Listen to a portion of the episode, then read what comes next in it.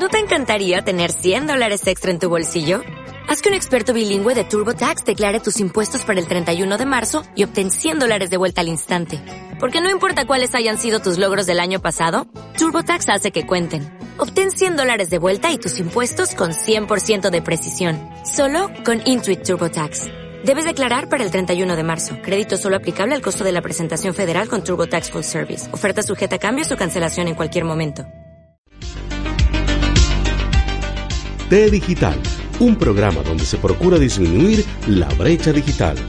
Hablamos de tecnología de información y comunicación en forma sencilla, en compañía de expertos en la materia. T Digital, con Randy Valverde Valverde, todos los sábados, de 5 a 6 de la tarde, aquí, en Radio Centro. T Digital.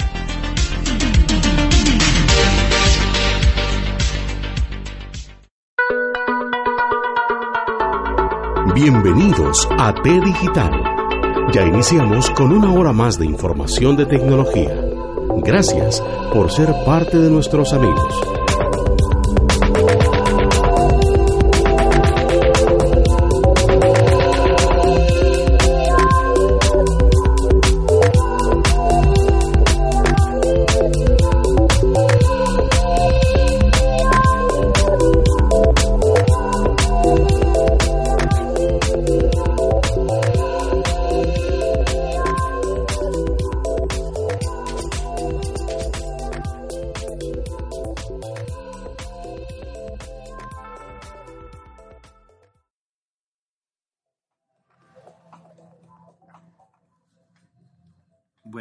Amigos, estamos en un programa más, un podcast más de T Digital. T Digital, un programa que nació en Soundtrack Radio y ahora tenemos la dicha de ser parte de Radio Centro, la radio completa, todos los sábados de 5 a 6 de la tarde por la 96.3 en Costa Rica. El sábado pasado tuvimos la visita de Territorio Psicológico. Territorio Psicológico es un equipo de profesionales en psicología organizacional que buscan ocuparse de nuestros problemas, plantearnos soluciones y en conjunto escoger la mejor forma de atacar esas dificultades. De parte de Territorio Psicológico nos acompañó Ingrid Naranjo, una psicóloga con amplia experiencia en temas de cyberbullying y cyberacoso. Si bien es cierto, en un principio yo creía que cyberbullying y cyberacoso era lo mismo, Ingrid nos sacó de este concepto erróneo explicándonos que cyberbullying es una relación de acoso entre niños, adolescentes e incluso jóvenes universitarios. Ya cuando hablamos de cyberacoso, estamos hablando de un caso donde lo protagonizan los adultos. Entonces se denomina cyberacoso. El cyberbullying no trata de adultos que intentan engatusar a niños para encontrarse con ellos fuera de la red, para nada. Es una relación en donde ya se utilizan los medios digitales para hacer bullying de forma digital. Bueno, para no adelantar más del tema, les voy a presentar el programa del sábado pasado, 16 de febrero, no sin antes desearnos un feliz día de la radio, porque la semana pasada, el 13 de febrero, se celebró el Día Internacional de la Radio. Recuerden, T Digital, un programa más de Soundtrack Radio, la primera radio geek de Costa Rica.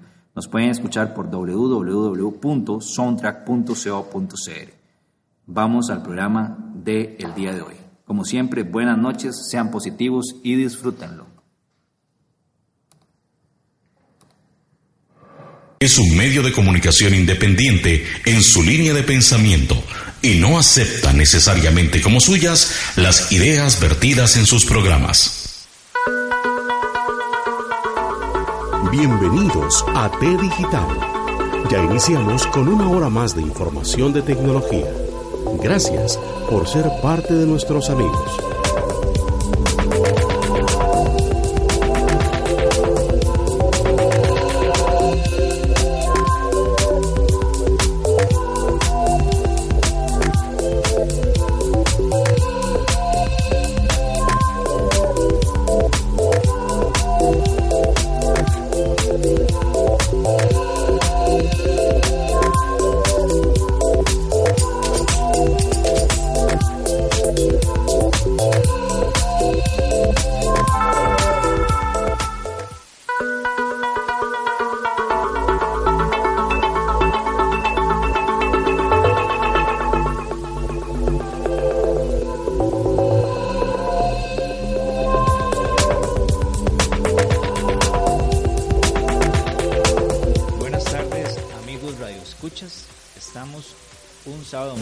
16 de febrero acá en T Digital.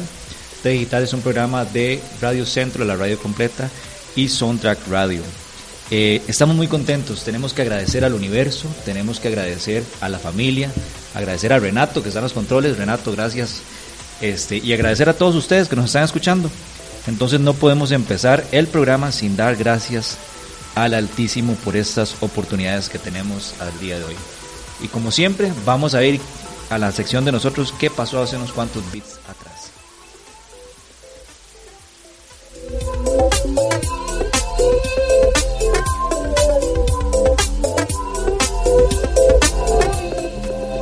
Hace unos cuantos bits atrás, en un día como hoy,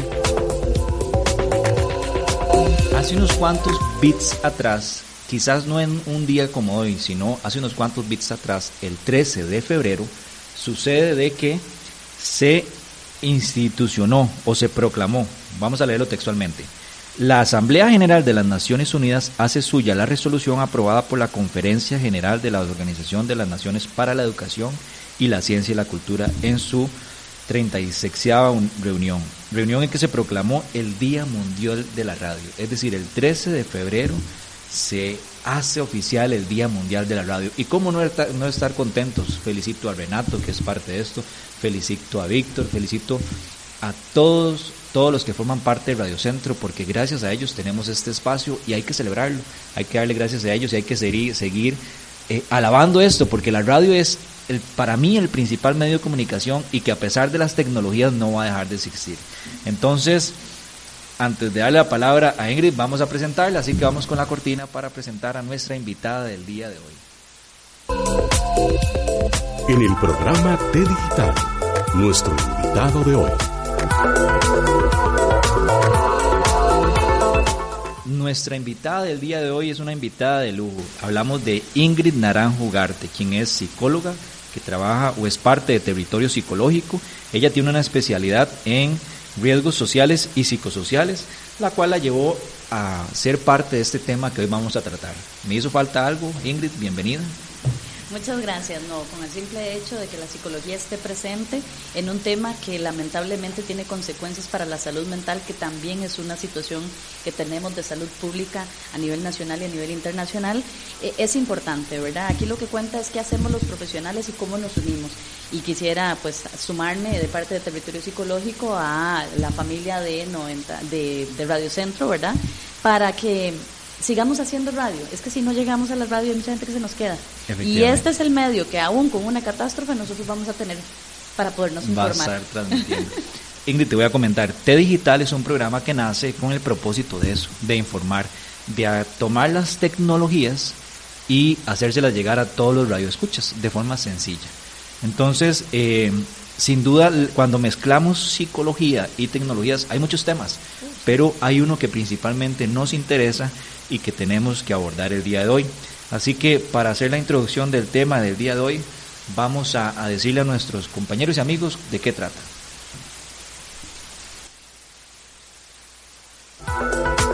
En T Digital es momento de iniciar con el tema de fondo.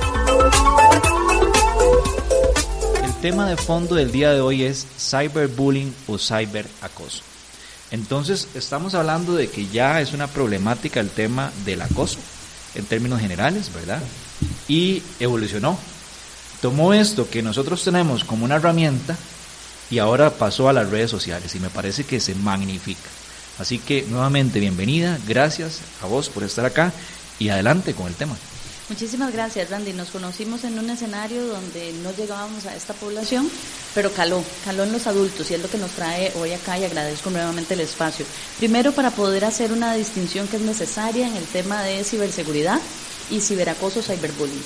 Cyberbullying es cuando este tema que arranca ya por los 70 con un famoso eh, noruego que nos dice qué es, ¿verdad? El acoso entre pares nos llama a que todo lo que esté pasando en la vida presencial de un niño, niña, adolescente y además hoy de cualquier estudiante, incluso en las universidades o institutos, y que se traslada al ámbito de la red, de la web y del, Internet en general, es ciberbullying o cyberbullying. Pero el ciberacoso es una situación en macro que puede ser para adultos, entre adultos, por adultos, con niños, entre niños, y adultos con niños, pero no remite a un tema estudiantil como lo es cuando hablamos de bullying, cuando tiene la palabra bullying. Entonces, ¿qué es lo que suele eh, pasar? Que la gente quiere hablarlos como sinónimos. Yo puedo estarte ciberacosando a vos, pero no necesariamente haciéndote cyberbullying. Ok, cyberbullying aplica para menores de edad. No, aplica para todos aquellos niños, niñas, adolescentes y adultos que estén en ámbitos educativos. ¿Y por qué digo adultos? Porque hoy tenemos adultos jóvenes, incluso adolescentes en las esferas de los estudios universitarios. Hoy nuestros estudiantes llegan con 15 años y no olvidemos que, por ejemplo, en México, la primera mujer después de 70 años que logra ingresar a Harvard es una muchacha de 15 años. Entonces, estamos hablando de menores de edad que entran a las esferas donde hay adultos y con ellos coexisten en un ámbito educativo. Pero si yo empiezo a hostigar a alguien, a acosar a alguien, incluso a lincharlo socialmente en ámbitos de la red, pero no somos compañeros de estudio, no compartimos un ámbito educativo, no es cyberbullying, es ciberacoso. Ciberacoso. Ok.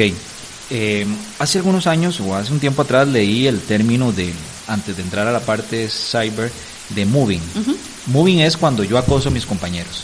En el ámbito laboral. En el ámbito laboral nada más. Estrictamente, sí. la dinámica de bullying y la dinámica de moving eh, tienen, comparten los mismos elementos, es repetitivo, es sistemático, se da entre una o varias personas por una o varias personas, hay un tema de poder o de asimetría, hay un tema eh, de querer a todas luces humillar, eh, desprestigiar, hacerle daño por la vía física, que es la del bullying, que la incluye, pero no, no tanto o no con la frecuencia que podríamos observar en el bullying en el ámbito laboral como es el mobbing.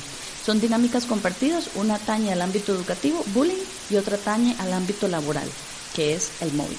Ok, la presentación que nosotros hicimos, que estoy compartiendo en este momento en el perfil de, de T Digital, dice, eh, iniciamos con el tema de ciberacoso y cyberbullying. Entonces tenemos dos temas. Correcto, tenemos dos temas, que está muy bien que los hayas puesto en la palestra para que nos dé la oportunidad de, como ya lo hicimos, diferenciarlo.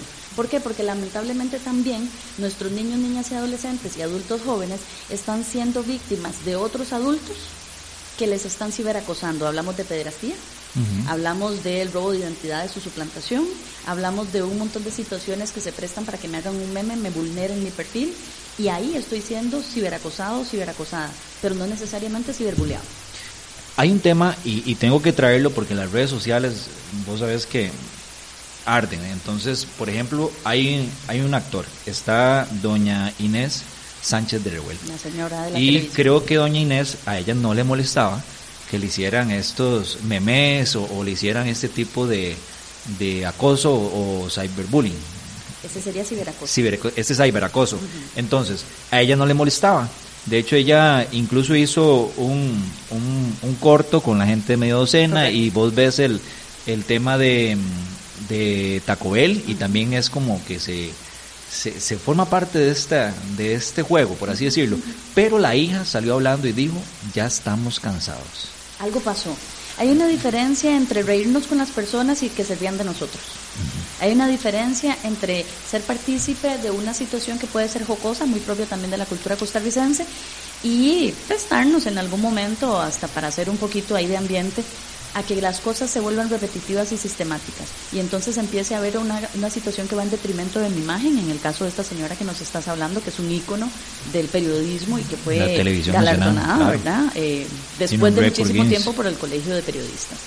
Eh, es una persona que nos ha instituido a un nivel, por ejemplo, de récord Guinness, que nos sigue instruyendo en su programa eh, televisivo que ha sido ininterrumpido entonces una cosa muy bonita fue cuando ella dice, bueno, voy a agarrarme de esto y voy a ser parte con las personas del vacilón. En algún momento algo tuvo que haberse dado, no solo que le molestara a ella, sino que la familia se viera victimizada y también atropellada por esta situación, que como muy en lotico, pero no solamente es costarricense, latinoamericano y ahora es mundial, nosotros hacemos es llevar hasta el cansancio algo, sacarle el jugo y exprimirlo hasta que ya no se pueda más, que es lo que está pasando con la imagen de doña Inés. Entonces, en algún momento pudo haber expresado algo y lo sabe llevar, pero ¿qué pasa con esa familia? Siempre habrán víctimas terciarias. Entonces, tanto en el, en el cyberbullying como en cualquier tipo de ciberacoso, van a haber víctimas terciarias, porque no sale necesariamente la foto tuya. La gente por exploración, que es lo que nos permiten los entornos virtuales, van a empezar a burlar los sistemas de seguridad y si usted es una persona que no lo sabe manejar y tiene la mínima seguridad que le permite cualquier aplicación cuando la abre, pero usted no se capacita, no se entrena para poner mayor seguridad, bueno, siempre habrá gente que no la vulnere, pero uno debería saber cuál es la seguridad. Nosotros vamos a ir a ver quién es la mamá, quién es el papá, quiénes son los amigos, quiénes salen etiquetados. Y esto no lo para nadie. Esa es la dificultad que tenemos ahora y el riesgo, tanto para la emocionalidad como para el atropello en general, porque esto no se para, eh, no eh, descansa. ¿Será que ese es el mayor, el detonante más grande que tenemos actualmente con las tecnologías? Porque, a ver, hace algunos años eh, a mí me molestaba algo y yo solo decía al vecino y listo, ahí quedaba, era una comidilla entre el pulpero y los vecinos. Ahora ya no, ahora tenemos redes sociales y tenemos tecnologías, entonces si a mí me molesta algo yo exploto y, lo publico y todo el mundo se da cuenta y si fue un buen comentario con puntos y comas entonces se hace viral. Entonces parece que las tecnologías entonces eh, o, o estos, esto, esta problemática se está aprovechando las tecnologías para hacerse más grande. Ventajas y desventajas como todo lo que tiene que ver con el ser humano. Usted puede tener una plataforma que bien utilizada va a ser la mejor cosa que a usted le pase en el mundo. Claro. Pero siempre habrá gente que no sabe utilizar bien las cosas o cree que las está utilizando para su beneficio en detrimento de otras personas. Y esta vulnerabilidad que nosotros a la que estamos expuestos en las tecnologías del siglo XXI es de las que tenemos que aprender. No hay que satanizar la tecnología. La, tecnología nos tiene a los seres humanos en el siglo XXI en el lugar donde estamos y muchas nuevas economías y muchos países han salido adelante por algo como la tecnología, cuando estaban, eh, estaban inmersos, por ejemplo, en una situación económica de desventaja. ¿Qué es lo que pasa? Que el ser humano, como es un sujeto inteligente y muy capaz, también es capaz de pasearse en las cosas, si me permiten el término muy coloquial y muy pico. O sea, nos paseamos en las cosas, porque no sabemos discriminar, porque somos, necesitamos sacarle a las cosas el máximo provecho, pero no siempre para bien. Entonces, las tecnologías son muy buenas, nos ayudan a capacitar. Hoy personas nos están escuchando en frecuencia modulada, pero también en la vía de la red. Facebook Live, están transmitiendo, claro. Y entonces les llegará unos segundos tarde lo que ya estamos conversando, pero no están desinformados. Pero si nosotros utilizamos este espacio que llega en frecuencia modulada, pero sale a la red, para agarrar a alguien del pato de la fiesta, no estamos haciendo un buen uso de este medio. Yo me acuerdo que cuando yo daba una pequeña charla sobre qué es el Deep Web, ¿verdad? Que es un concepto que todavía no manejamos bien y creemos que el Deep Web es algo malo y no es así. Entonces yo les decía, miren, es que nosotros podemos tener un cuchillo que el carnicero lo usa para su trabajo diario y una persona malintencionada puede tener el cuchillo para otras cosas. Al igual sucede con las tecnologías. Y creo que es un tema que, que, he dicho que lo estamos hablando. ¿Y por qué lo estamos hablando? Porque de acuerdo a Garner, eh, uno de los temas más importantes a nivel tecnológico es la ética digital. Y esto tiene que ver con la ética digital, ¿verdad? Porque la ética digital nos involucra a todos, en donde nosotros tenemos la responsabilidad del uso de estas herramientas. Eh, vamos a recordarle a los radioescuchas cuáles son los medios para que envíen sus preguntas y nos contacten. WhatsApp de T Digital 60 89 36 14. Envíenos sus mensajes de audio comentarios y sugerencias para futuros programas. También nos puede encontrar en Facebook como T Digital.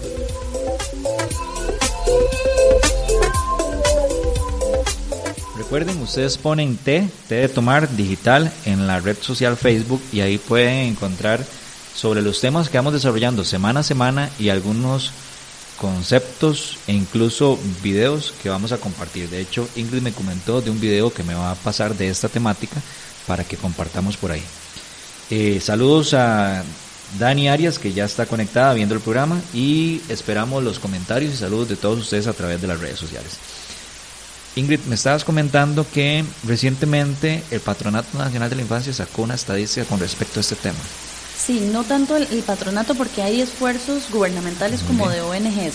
Eh, la que más se, presentó ahorita fue un estudio que hizo una ONG eh, de, gran prestigio en el país como España Amor, junto con la Universidad de Costa Rica, que nos decía en temas de eh, ciberseguridad y cómo estaba también permeando el cyberbullying en los niños, niñas y adolescentes, cuáles eran las redes que ellos estaban utilizando algo que ya sabíamos pero que ahora está datado, ¿verdad? O sea, que ya sabemos cuál es la, la estadística. Sí. Claro. Eh, nosotros sabemos que cuando se creó la red Facebook, las personas empezaron a utilizarla, eran los adolescentes. Sí. ¿Qué fue lo que pasó con los adolescentes? Que se metieron ahí sus padres, sus madres, sus cuidadores, sus abuelitos, sus, Sus amigos, tíos adultos, para tíos, felicitarlos por el cumpleaños y enviarles... y eh, migraron, ¿verdad? Obviamente, lo primero que hicieron fue irse. Resulta que han ido migrando por las diferentes redes que existen en el mundo y hoy, que no es la sorpresa, adivinemos dónde están, si quisiéramos hacer el ejercicio para nuestros radioescuchas. ¿Creen ustedes que están, por ejemplo, en el Snap o están en el Instagram? Bueno, cada uno tendrá ahí su respuesta. Pues sí, están en el Instagram. en el Instagram. En algunos momentos pasaron del Facebook al Snapchat por el tema de la forma en la que podían socializar y los videitos y todo eso. Pero como decíamos en la previa antes del programa, eh, ahí el control estaba más vulnerado. Entonces, ellos mismos, que si bien no se leen un manual y no entran a investigar, no porque no lo hagan, pero no es una cuestión propia de las generaciones eh, presentes, ellos lo aprenden por default, son chiquillos que ya por estar un poco, entre comillas, traveseando los diferentes dispositivos y por eh, la posibilidad de que nosotros utilicemos un dispositivo electrónico sin leernos el manual, eso es porque tienen affordance, estos aparatitos, así se llama la palabra eh, en inglés, es la capacidad que tiene un aparatito de estos de ser usado por la persona sin que se lea el manual, Ok. lo amigable que es. Los chiquillos son así de rapiditos, ¿verdad? Usted los ve. Entonces, ¿qué hicieron? Se dieron cuenta que estaban siendo vulnerados entre ellos mismos. Entonces, subían un, un videíto que duraba 10 segundos y se autodestruía, pero alguien pudo sacarle un screenshot o una toma de pantalla, una con captura. otro teléfono. Claro, y entonces eh, empezaron a salir algunas eh, alertas de alguien ha tomado un pantallazo, pero ya lo tenían. ¿Qué pasaron? Migraron a otras redes. Y ahí ellos mismos van creando sus propios estándares de seguridad, de autocuidado, que no necesariamente son los mejores. Entonces, de lo importante de esto es saber las redes en las que están, para los padres, madres y cuidadores o responsables de niños, niñas y adolescentes, y entender que por más que nosotros creamos adultos, que somos personas conectadas y sabemos de esto, no fue así lo que dieron los datos de la investigación. El control parental está muy por debajo de las expectativas frente a la frecuencia, la intensidad y el uso y abuso que hacen los niños, niñas y adolescentes de estos aparatos. Yo leía en las diferentes redes sociales y de hecho en los términos y condiciones porque pasamos por esa pena, ¿verdad? Casi nadie se lee los términos y condiciones de las diferentes redes sociales, incluso los adultos. Ni de las cookies. Sí, pero a mí en temas de ética y estar involucrado en esto me ha tocado tener que leerlos. Y hay un tema porque dice que, que la edad recomendada para los adolescentes es 13 años. Tres años en adelante. Pero como adultos yo creo que hay miles de adolescentes que ya tienen su- sus diferentes redes sociales antes de los 13 Hay años. miles de niños y niñas, ni siquiera están en edad de adolescencia. Y qué dicha que usted to- toca el tema de la ética. La ética es un- una situación inherente al ser humano, es propia del sujeto. Nosotros desde que estamos siendo gestados ya vamos introduciendo un tema de ética, que nos lo dan quienes nos conciben y quienes nos educan. Y en esto se le enseña a los niños, niñas y adolescentes cuál es la ética en el uso de las eh, tecnologías, cuál es la ética para yo no ser abusivo con el celular, la tableta o la computadora de mis compañeros, de mis hermanos, de mis padres y con el mío propio. En este ejemplo, porque ellos todo lo modelan, aprenden porque el papá llega y le dice, me da el teléfono y se lo voy a revisar porque yo soy el papá. No, vamos a ver, hubo una conversación previa con respecto a eso, ¿por qué te lo estoy revisando? ¿Hasta dónde voy a llegar? ¿Cuáles contraseñas voy a tener y de qué forma? Eso pasa por la ética y por el respeto. Pero en esto que decías ahora, es importante también porque, Randy, usted es padre de familia y los que nos están escuchando o los que son hermanos mayores de, de un menor de edad, ¿quiénes le abren el perfil a los niños, niñas y adolescentes en muchos casos? Sí, en muchos casos son los padres porque quieren que sean parte de un jueguillo que tienen y los niños se los piden. A mí me costó mucho, ahora que mencionas, un saludo a mi esposa y a mis hijos, a Joshua que está aquí presente, eh, porque sucede de que todos sus compañeros tenían celular Correcto. y nosotros le dimos celular hasta que entró al colegio. Y un celular, pero él, él todavía me reclama, ¿verdad? Un, un walkie-talkie era. No tenía pa- un tamagotchi, o sea, no tenía memoria para, para juegos hasta final de año que, que la abuela le regaló este. Pero nosotros sí hablamos con él porque de, tenemos la, no sé si es dicha o qué, que, que mi esposo y yo somos informáticos y estamos involucrados en este tema. Entonces, pero ha sido muy complicado. Ha sido muy complicado porque todos sus compañeros tienen. Entonces, ¿Qué pasa con esos niños? Y yo creo que ahí viene la parte del tema que estamos hablando. Cuando todos sus compañeros tienen y él no tiene. Sí, puede ser víctima de ciberacoso si no está en el ámbito educativo o enmarcado como un espacio estudiantil, donde de repente eh, sube información, pero la sube cuando está en la casa por medio de la tableta o de la computadora y en compañía de las personas cuidadoras o padres y madres. Pero no tiene una continuidad en la conexión. ¿Por qué? Porque no tiene celular o dispositivo móvil. Y entonces, a partir de ahí, o de repente tiene una tableta, pero no tiene conexión directa, sino solo cuando hay una red inalámbrica. Y entonces ese tiempo que pasa, entre comillas, muerto para no estar conectado, es objeto de que le roben la identidad, de que alguien le tome un pantallazo a las fotos que se subieron. El tema de ahora que ahí sí el PANI hizo toda una campaña donde dice, por favor, padre, madre o cuidador, no etiquete a sus hijos e hijas con nombres y apellidos. Eh, ahora con el tema de la entrada a clases que está tan fresquita en este mes, entonces todos los papás, obviamente, orgullosos y por qué no. Pero entonces en la escuela tal, en la dirección tal, ya la gente sabe dónde están tus hijos, solo te faltó poner el horario. Que es un tema de privacidad. Claro, entonces a partir de ahí, ¿qué es lo que pasa? Eh, los padres y madres envueltos en un tema de, de internet, de tecnología, de estar en tendencia, de no desactualizarse, también sucumben a lo que nos exige el entorno de globalización y nos volvemos cibernéticos entre comillas. Y como no somos sujetos instruidos en esta área, o descuidados a veces, o con poca atención o poco tiempo para instruirnos, eh, nosotros mismos los vulneramos. Primero abrimos un Facebook o les abrimos ahora un Instagram y hay niños y niñas que ni siquiera saben hablar porque están muy pequeñitos, pero son tendencia. Porque sus papás todos los días publican. Y son youtubers. Hay algunos que son youtubers o hay otras aplicaciones donde cantan y se hacen famosos. Claro, y eso están detrás de los adultos. Entonces, ¿cuál es la seguridad? ¿Cómo entendemos la exposición que tiene ese niño o esa niña, ese adolescente que va creciendo? ¿Cómo le enseñamos a que se cuide? Es que aquí el asunto no es satanizar algo que forma parte de, las nuevas generaciones. A nosotros nos seguirá, nos tocará seguir cerrando brechas a los adultos, incluso a los que pasamos ya los millennials, ¿verdad? Y tenemos más de 35 años, tenemos que seguir cerrando brechas. Incluso si sos un profesional en esta línea, vas a seguir cerrando brechas. Vos lo sabes, lo que estamos hablando hoy ya está desactualizado a nivel de, de entornos virtuales que hay un tema porque sucede que nosotros como padres tratamos de cubrir al máximo, ¿verdad? Pero están ellos afuera y también están los familiares, porque nosotros sí tenemos la seguridad de, no etiquetarlos, incluso de no subir fotos. Yo que tengo una bebé de, tres meses, eh, todo el mundo quiere subirla y, decir, mira, es una bebé, es mi hija, pero yo digo que es muy bonita y todo el mundo quiere verla en las redes sociales, pero nosotros lo hemos evitado al máximo, pero nuestros familiares ¿Cómo evitar eso? Porque todos formamos parte de un entorno, es imposible. Una política del hogar, no, no es imposible. Vos, ¿en qué momento nosotros perdemos la capacidad de autorizar o desautorizar a alguien, algún miembro de la familia, por algo que a todos nos va a traer una repercusión? Si es positiva, en buena hora, pero si es negativa, también va a ser para todos. Entonces, la política de nuestra casa y de nuestros hijos y nosotros como adultos cuidadores es, no van a subir una foto de nuestros hijos con el rostro directo, por ejemplo, háganle un filtro, enseñémosles cómo poner un filtro, a poner un emoji o alguna cosita, a que la información no pueda ser tan vulnerada al tema de la imagen, porque estos niños, bonitos o no bonitos, eso dependerá de la perspectiva de cada quien, son niños y para mí todos son bonitos. El tema es ¿Qué pasa con las personas que viven deseosas de esta información y que abren un catálogo con pornografía infantil, con venta de menores, trata de niños y niñas, de adolescentes? Nosotros no estamos pensando en eso porque está bien, no queremos ser negativos ni satanizar el espacio, pero nosotros estamos dando pie para que esto ocurra.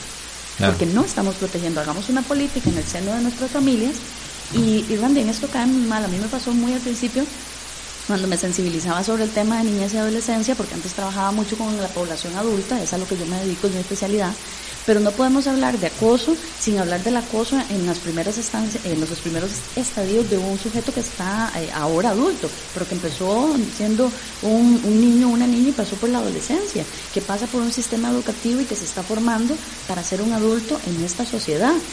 Nosotros tenemos que crear políticas donde los cuidemos, y a ellos también tenemos que enseñarles, no es el papá o la mamá majadera, es que te estamos protegiendo. ¿De qué? De todo esto que existe. Si usted no lo habla en el seno de su casa, lo que usted no habla no existe. Si usted no les dice que hay gente mala, como le decían a uno, el viejillo del saco o el violador que llegaba a la salida del kinder, ¿por qué no le decís eso que también pasa en las redes hoy?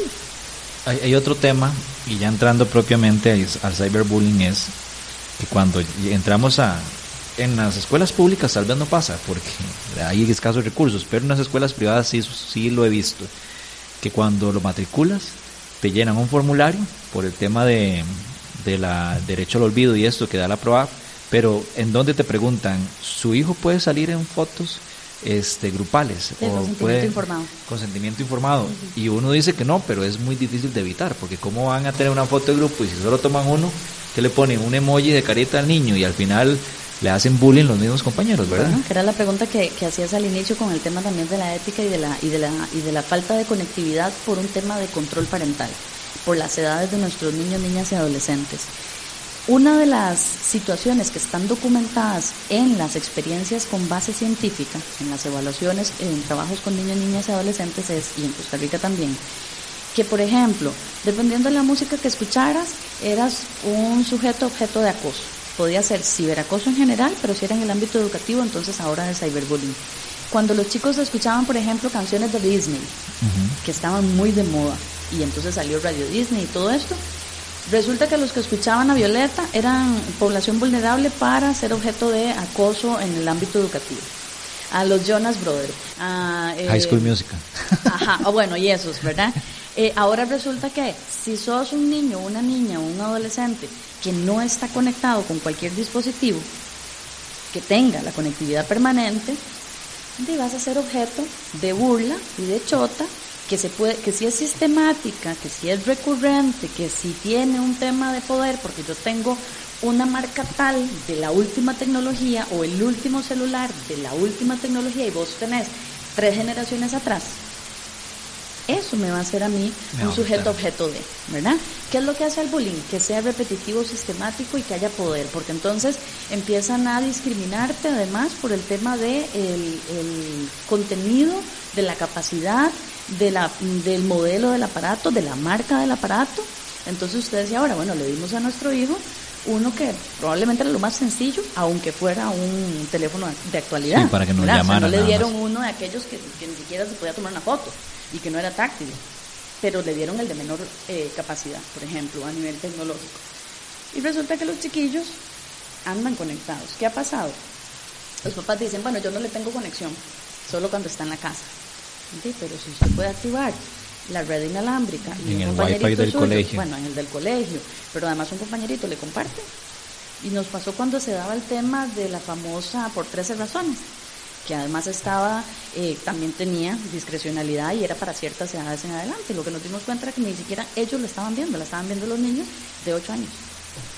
E, ese fue, e, es que las tecnologías ha premiado en todo lado, ¿verdad? Incluso Netflix, que tiene control parental, pero este, eh, cuesta evitar. YouTube también tiene una aplicación para niños, nada más, pero ahí nos dimos cuenta que los acosadores creaban videos para niños en donde enviaban mensajes subliminales cuando salió eso, me acuerdo que, que se, esa, esa serie de 13 razones del por qué, hubo una discusión grande, ¿verdad? Porque se traía a... O sea, se, se exploraba el tema del suicidio y vean que este año vamos lamentablemente cifras, alarmantes. definitivamente. Eh, y nadie quiso hablarlo. o sea, en las redes sociales, en Twitter yo creo que tal vez sí se comentaba más, pero en Facebook nadie quiso hablarlo. O sea, la, gente como que esos tabúes siguen estando en, Facebook. Pero nos dimos cuenta que en Instagram había un montón de imágenes, se hablaba de la serie, que es muy buena, en Twitter se hablaba que la serie era muy buena, que había que verla, que había que comentarla. Pero en la red más popular a nivel nacional, donde estamos transmitiendo este, este programa en vivo, nadie estaba presente, o sea, nadie lo quiso comentar. Porque hay un tema que lo que nosotros no conocemos nos asusta y de lo que menos sabemos también nos asusta. Y eso nos lleva a otra de las cosas que pasan en la tecnología y que nos permiten para eh, ser vulnerados, como las falsas noticias, ¿verdad? Eh, o los fake news, que entonces eh, resulta que quienes la, más la, la viralizan son las poblaciones adultas mayores, de 65 años en adelante.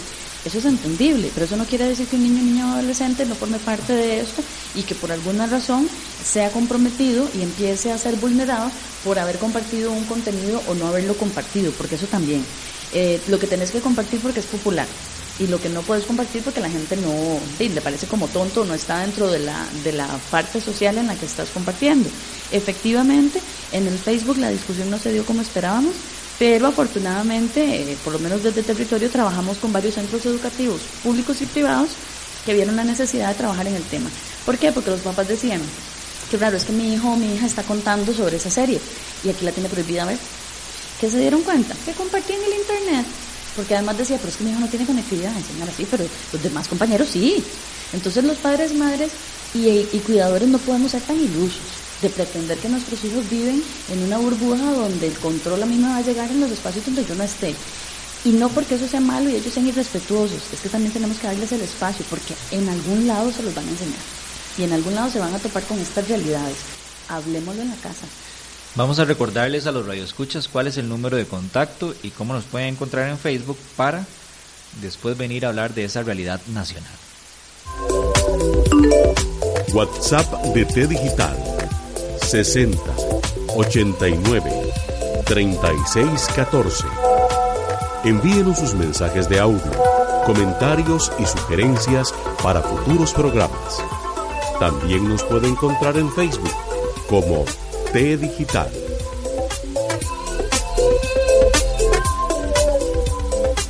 Nos pueden enviar la sugerencia de temas al 6089 3614 o buscarnos en Facebook como T Digital. Todavía no hemos llegado en Instagram porque no se puede manejar tantas redes sociales, pero ahí tienen la forma de contactarnos. Realidad Nacional. Ingrid, te voy a comentar que hace un año atrás, quizás más, me recomendaron esta película que se llama Men, Woman and Children.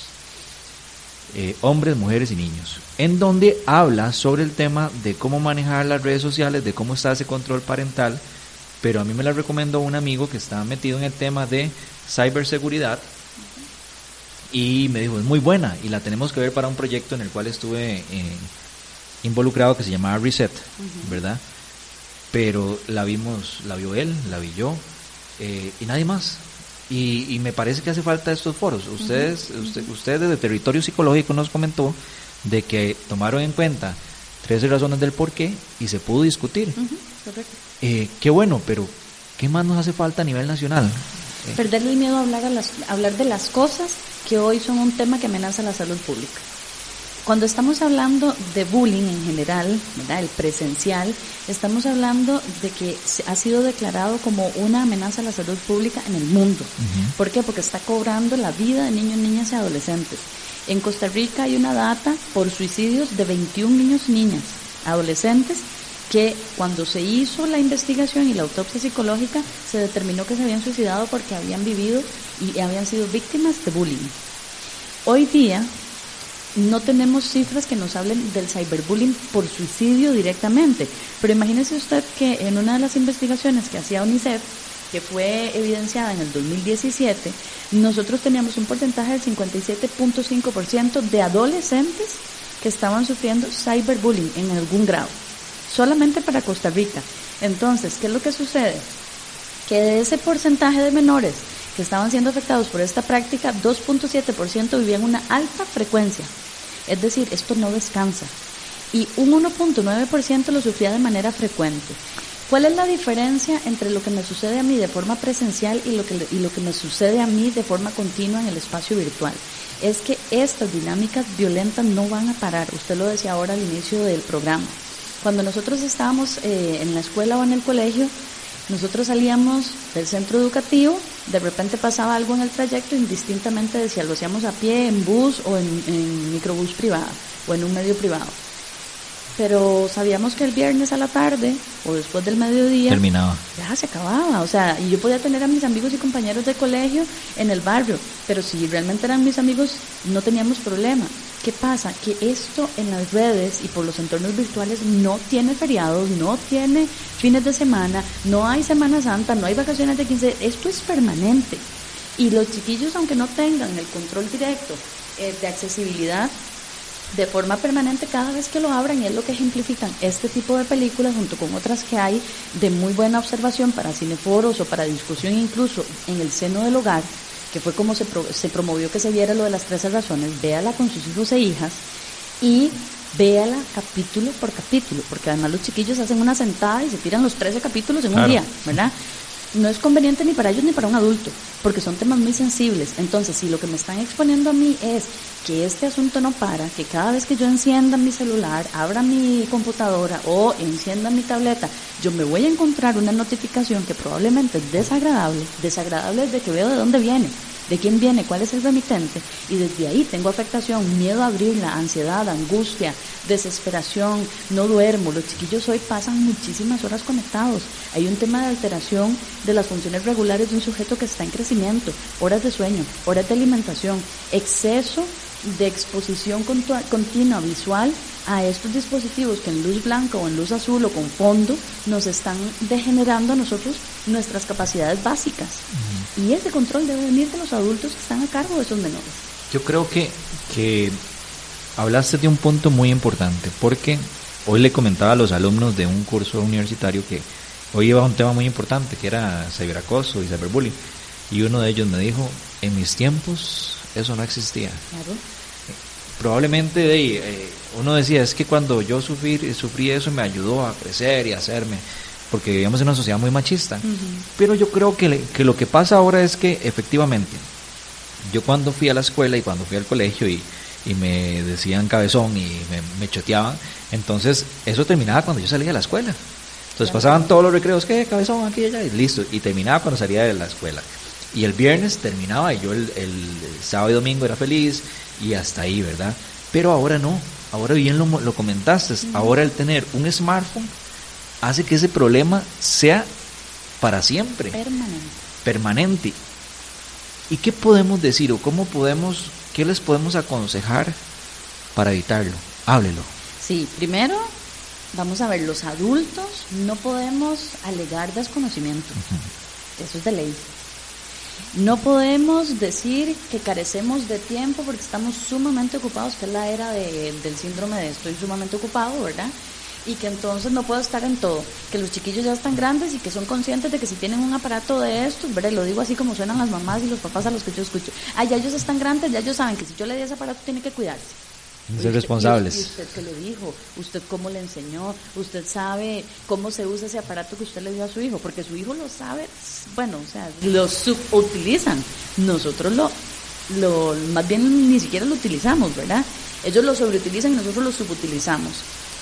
Entonces, siéntese con su niño, niña y adolescente y explíquele por qué es importante en qué redes está, en cuáles no debe estar hasta ahora y por qué, aunque diga, pero mami, mis, amigos tienen Instagram, ok, vamos a abrir un Instagram, pero hasta cierta edad y hasta ciertos eh, reglamentos o situaciones particulares, yo voy a tener acceso. Esta clave la vamos a compartir ambos y me voy a sentar con vos, porque es un tema de enseñarle ética, respeto para con el otro, a que me contés qué has hecho durante el día. Hay controles parentales, aplicaciones que se descargan en el celular del niño, niña, adolescente y están en conexión con el celular del padre, madre o cuidador, que le manda notificaciones que los menores no pueden vulnerar hasta donde sea posible, porque a ver, o sea, encontramos niños y niñas y adolescentes sumamente habilidosos. Y la verdad es que hoy todo se los dice YouTube. Yo escucho a mis sobrinos, que les mando saludos también, que me dicen, ay, eso lo aprendí en YouTube es que yo sigo a tal youtuber de infinidad de países que yo ni siquiera sé existen, ¿verdad? Y entonces los chiquillos ni siquiera hablan con personas de aquí, hablan con gente del mundo, porque en un mundo globalizado nuestros niños, niñas y adolescentes no tienen las fronteras con las que nosotros crecimos, ni de idioma, ni de locación geográfica. Ellos aprenden con todo el mundo y están con todo el mundo. Ahora venía leyendo una noticia de un juego que no está eh, permitido para niños eh, ni siquiera adolescentes, y que está creando una, una situación de adicción como si estuvieran consumiendo heroína. ¿Qué fue lo que pasó en China, verdad? En China se dio ese síndrome y actualmente hay centros de atención a las personas que se envician con los videojuegos y, hubo una muerte eh, hace algún tiempo atrás. Perdona, perdón que te haya interrumpido, Vamos a enviar saludos. Dani Arias, que está conectado, a Sandra Mata, a Gerardo Gómez, que nos están viendo, a los radioescuchas, Quiero enviarle un saludo también a mi esposa, que ya me dijo que está escuchando, que muy interesante el tema. A Joshua, Emma y Abby, a mis suegras, mis suegras, a mi suegra, a mi suegro, a mi mamá, y a todos los que nos están escuchando. ¿Tienes saludos? Sí, por supuesto, para todas las personas que nos están escuchando, esos padres, madres y cuidadores que están atentos, que no importa si nos están escuchando en vivo, si nos van a escuchar en la reproducción después de este espacio y que si nos van a reescuchar, se los agradecemos también. Quiero saludar a mi esposo que nos acompaña aquí en cabina, que es, eh, aprende por osmosis casi y que me enseña muchísimo también a mí. Eh, por supuesto a mi familia, a mis sobrinos que son los que más me enseñan de este tema, pero sobre todo a las personas que nos escuchan y si hay menores de edad escuchando, los niños, niñas y adolescentes que son además quienes están en estos espacios, ustedes son también una voz activa para enseñarle a sus amigos y amigas, para enseñarle a sus compañeros un tema de respeto, que no se dejen dominar, que no están solos, que no es un tema de que se les quiera controlar por controlarlos, es un tema de seguridad. Y que el, el dicho trillado de, de los adultos, que después lo vas a aprender cuando seas un adulto, no pasa por ahí solamente, pasa porque hoy lamentablemente estamos en un mundo donde si, por decirlo de alguna manera, hay gente mala en la vida real, en la vida virtual hay mucho más gente mala. ¿verdad? Que se quiere aprovechar de las cosas que vos estás haciendo para bien. Vos podés tener un canal en YouTube, vos podés tener un espacio en tu red social y ser un niño, una niña, un adolescente sumamente activo y eso es maravilloso porque estás contribuyendo. El tema es que va a haber gente que cree que lo que estás haciendo es para envidia, que cree que lo que estás haciendo es una competencia que no le gusta, que de repente no tiene el apoyo de los padres, madres y cuidadores como vos sí lo tenés y eso le genera celos. Es parte de lo que hace la dinámica del bullying y que cuando llega a las redes llega por lo mismo y se convierte en cyberbullying. Si vos tenés una red de apoyo con buenos amigos, buenas amigas, tenés un círculo social donde incluso los videojuegos forman parte de tu crecimiento y eso es bonito, habrá gente a la que no le gusta porque no lo tiene. Porque tenés compañeros o compañeras, amigos o amigas o gente del medio que son eh, menores como vos o adolescentes como vos que no tiene eso. Y no es tu culpa. Es culpa de los demás que se enojen por eso. Es culpa del entorno. ¿Verdad? Y que se sientan celosos por eso no es culpa de nosotros, es un problema del otro, que es quien nos escoge porque eso le molesta. Entonces tenemos que ser sujetos seguros, seguros en las redes, seguros en los videojuegos, seguros en cualquiera de nuestros dispositivos. ¿Qué pasa si a nosotros nos asaltan y nos roban nuestro celular? Ya no va a ser mamá, papá ni ningún adulto que vea lo que yo no quería. Va a ser un ajeno que va a hacer cosas con esa información que a mí no me va a gustar para nada. Que hay un tema de privacidad que te quería preguntar porque bueno, si nos roban nuestros smartphones, cualquiera entra en alarma por la cantidad de fotos que hay, por la lista de contactos, por los correos y demás, a pesar de que hay un montón de, opciones como rastrearlos. Pero cuando tenemos a nuestros eh, pequeños en la casa, a nuestros adolescentes, y queremos tener un control parental, ellos pueden alegar el tema de privacidad. Sí, y la van a alegar, es un derecho que tienen.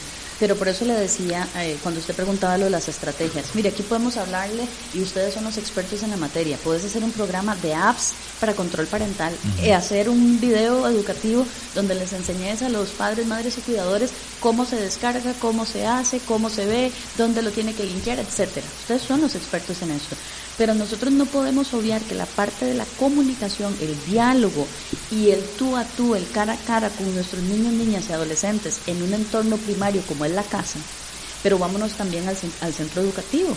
¿Qué pasa con los protocolos que tiene el MED para prevención y autocuidado? La ley que tenemos y que salió en el 2016, la 9404, para prevenir, mitigar y atender el bullying y que incluye el cyberbullying.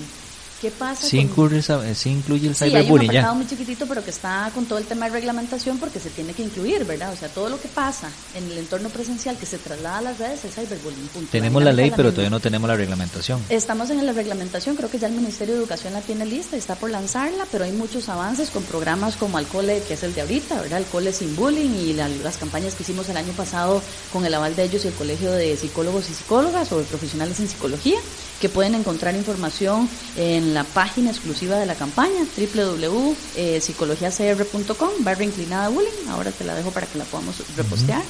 Eh, y la campaña se activa, si Dios permite, este nuevo año, porque hay que darle continuidad. ¿Qué es lo que pasa? Yo puedo entender que son esos entornos, pero si yo soy un adulto responsable de un niño, niña, adolescente, yo tengo que hablar de eso. Okay. A mí me puede dar miedo porque yo lo desconozca. Muy bien, dígalo y asúmalo. Pero entonces infórmese, busque entonces con su niño, niña, adolescente un espacio en la red, puede ser cualquiera de los canales digitales, discrimine la fuente, porque no todo lo que te vas a encontrar en Google y en Internet en general es una buena fuente, e infórmese vaya a la página del PANI, vaya a la página del MEP, vaya a la página de las ONGs como UNICEF, que nos brindan buena información, la UMAR Dengo, la Universidad Nacional, etcétera, que nos dan buena información. La misma página de esta campaña de la que le estoy hablando, que esperamos que sea permanente, eh, contra el bullying desde el área de la psicología y el Ministerio de Educación. ¿Por qué? Porque si usted no habla de esto, esto va a seguir pasando, aunque usted crea que por no hablarlo no se le va Y los chicos están en una conectividad constante y alguien les va a contar o alguien va a venir a vulnerarlos porque no saben. Entonces nosotros tenemos que prevenir para no exponerlos, porque eso es parte de vulnerarlos hay que hablar de la era del conocimiento que es este siglo. Entonces los, los adultos no podemos negar que nosotros estamos ahí. Si usted se cuida para que, como usted dijo ahora, si le roban el celular no le encuentren aquello que usted no quiere que se vea, ¿cómo no le decís eso a tus hijos? Mencionabas, voy a recordar la página www.psicología.cr. Psicologiacr.com. Psicologiacr.com slash bullying. Exacto. Ok. Ahí les, lo que les va a salir es el banner directo con toda la campaña que se llamaba Alto al Bullying. Eso es uno. Después, entonces, en el contexto nacional de nosotros, además de la ley de protección de datos, tenemos una ley que es la 9404, Correcto. que habla sobre el bullying y tiene un apartado de cyberbullying. Sí, muy pequeñito, lo que hace es que lo explica, ¿verdad? Lo que dice es que todo lo que, lo que se da en esa dinámica y pasa a las redes es cyberbullying. Entonces, esa es una tarea que me llevo, leer esa ley porque no estaba atento. Después, hablabas que tanto para cyberbullying y cyberacoso se da cuando es algo repetitivo, es sistemático y hay una relación de poder. Sí, que la relación de poder puede ser real o imaginaria en el sentido de, puede ser una persona con poder, eh, un, compañero o una compañera que de repente está en un grado mayor o que de repente, no sé, es el presidente de la escuela. Es más grande, digamos. Es más grande, entonces a mí me da miedo y me Más dinero, digamos.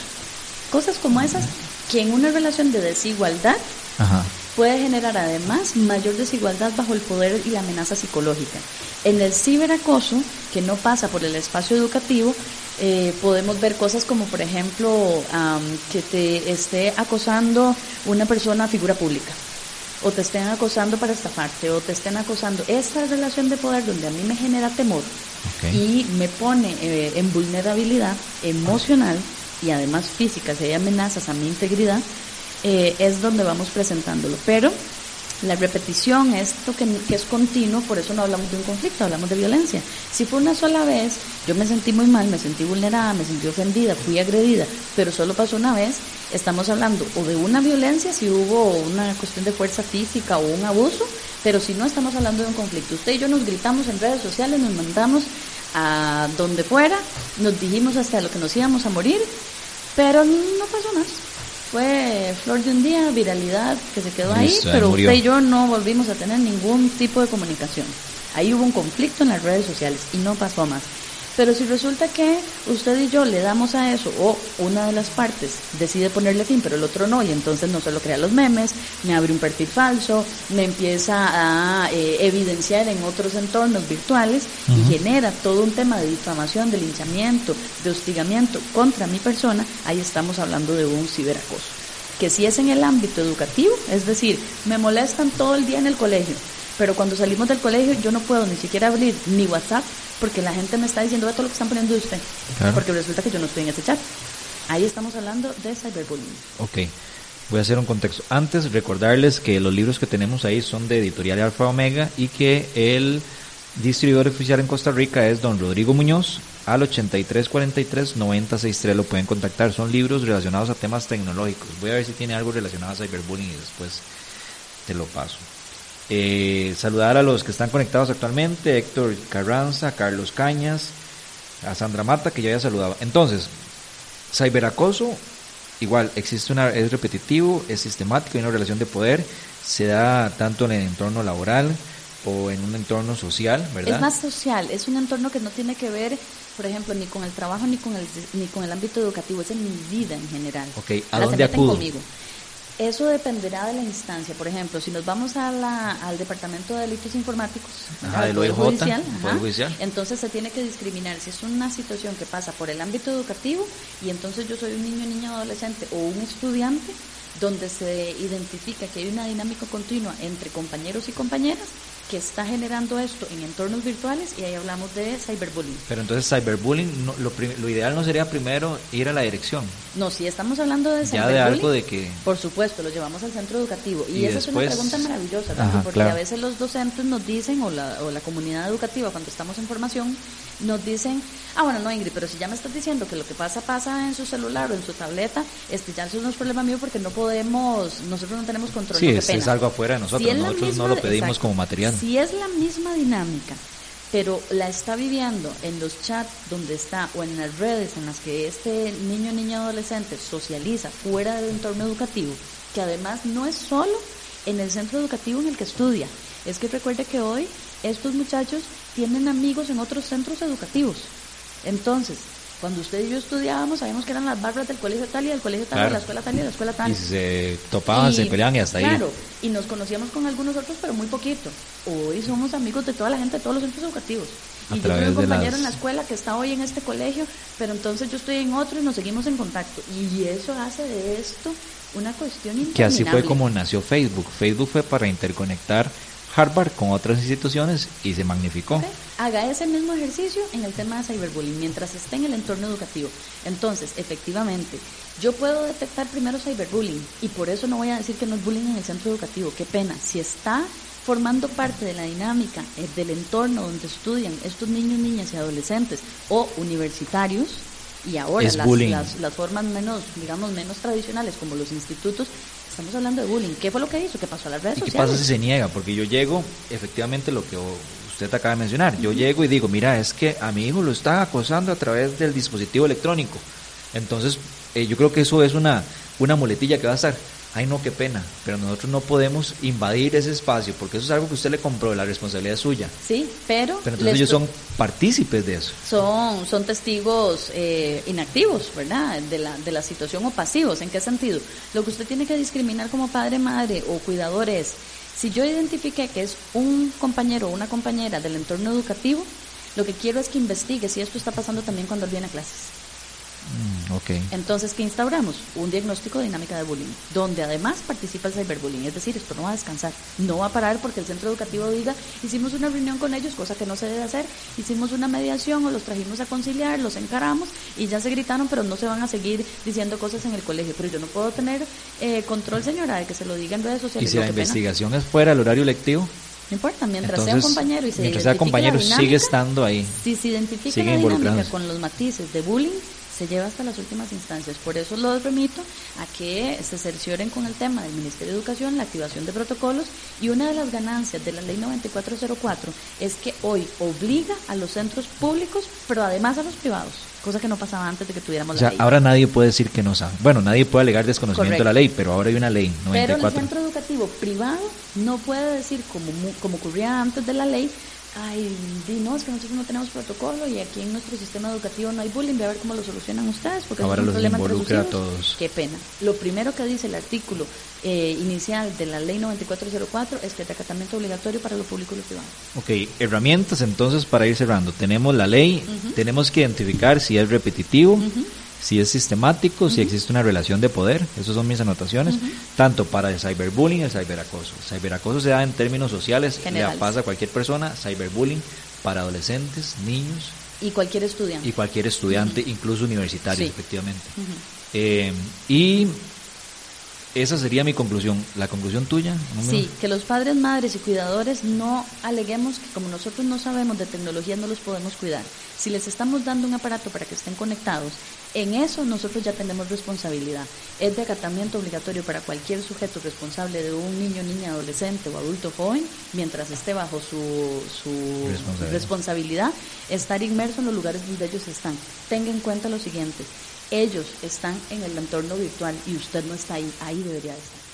Mi recomendación antes de dar gracias, ley 9404, tenemos que leerla y por demás, gracias a ustedes que nos escucharon, gracias a Renato, gracias a Ingrid por haber venido, gracias a Territorio Psicológico por ser parte de T Digital. Como siempre, buena vibra y nos escuchamos el otro sábado. Esperamos los temas fueran de su agrado. Les deseamos una semana con mucha salud, fuerza y unión con sus seres queridos.